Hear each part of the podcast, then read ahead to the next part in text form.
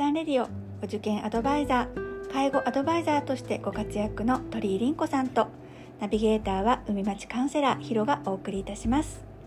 この湘南おばちゃんレディオは女性のお悩み相談。子育てお受験介護ダイエット。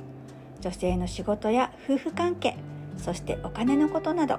要するに何でも勝手におしゃべりをする番組です。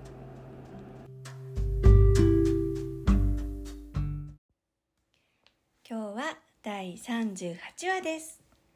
秋も深まってまいりました。ね。ちょっとあの忘年会の手前で実はねママ友でね、先日飲み会がありまして、はい。2人も参加しました。参加しました。でそこに出たのが、うん。ちょっと私たち世代ではハードルの高いペイペイをどうやって使ったらいいか というそうそうそう。なんかねキャッシュレスの時代にちょっと私も結構苦手で疎くて Suica ぐらいしか使ってなくって、うん。っていう話でね結構盛り上がったんだけど。そうそうそうそう。ん。りんこ先生どどう？お財布事情。いやうん。もう全くそういうのは無理なので、現金一筋60年。何か。もう本当お嬢ちゃまなんだから。いや何 Suica が使えるからってすごい自慢そうこかれるんだけど。もうSuica はね、まあ、最強ですよ。私ね私ねあのねこのアプリを入れて携帯にも入ってんで。いいもん入ってなくても大丈夫だもん。生きていけるもん、そうねそうなの。でもなんかさお嬢ちゃま育ちですから。ね。いやうん。なんかさもうなんか本当それは感じてて、あの小さい頃から末っ子だからさ、うん。もうなんかちょっと困ってるなってところがあったら、うんうん。その上の兄弟がうん「ドラ貸してみろ」って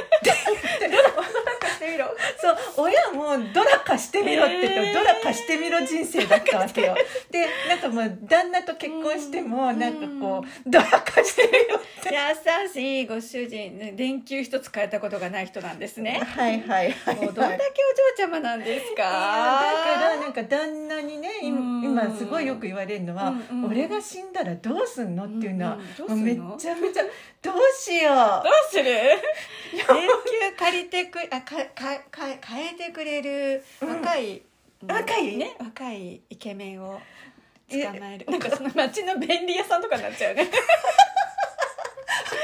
払えばやってくれるやつ」そうそうそう。あいつまたみたいな。えー、いちいち電球変えるのにそう。若い兄ちゃんを金払って雇うの？そうなの。そうなの。うんあ今さガス屋さんでもうん。なんかこういろんなサービスをやってくれてて、うんうんうん。なんか電球とかもお願いすれば変えてくれるかもしれない。えでもさお願いきゃいけないよね。それはね、ドラ貸してみろみろ人生ですか？いついつね終焉を迎えるのでしょうか？ね、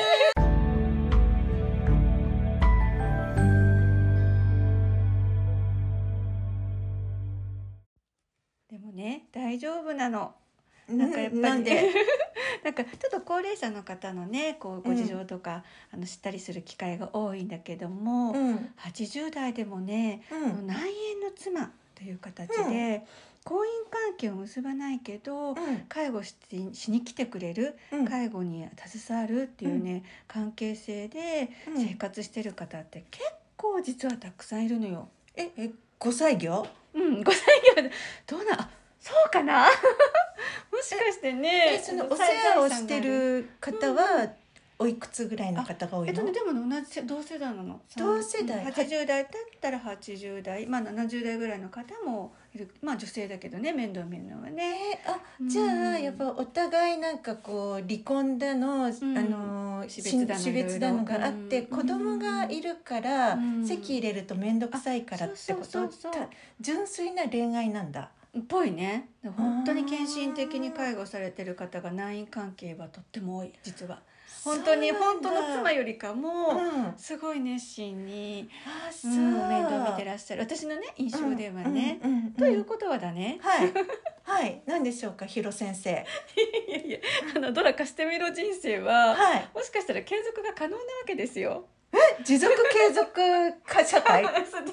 なんだっけ？SDGs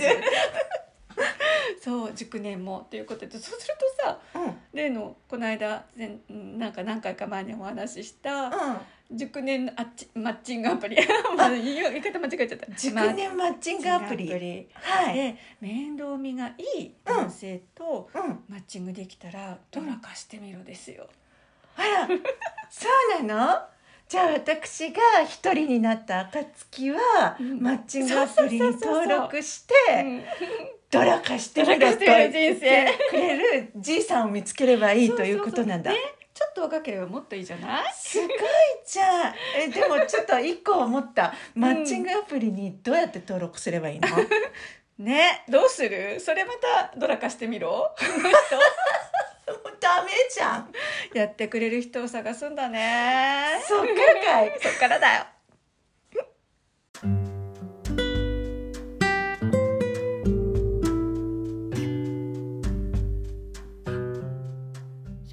こちゃんレディオ鳥居凛子と海町カウンセラーヒロがお送りいたしました。毎週土曜日10時にお会いしましょう。またね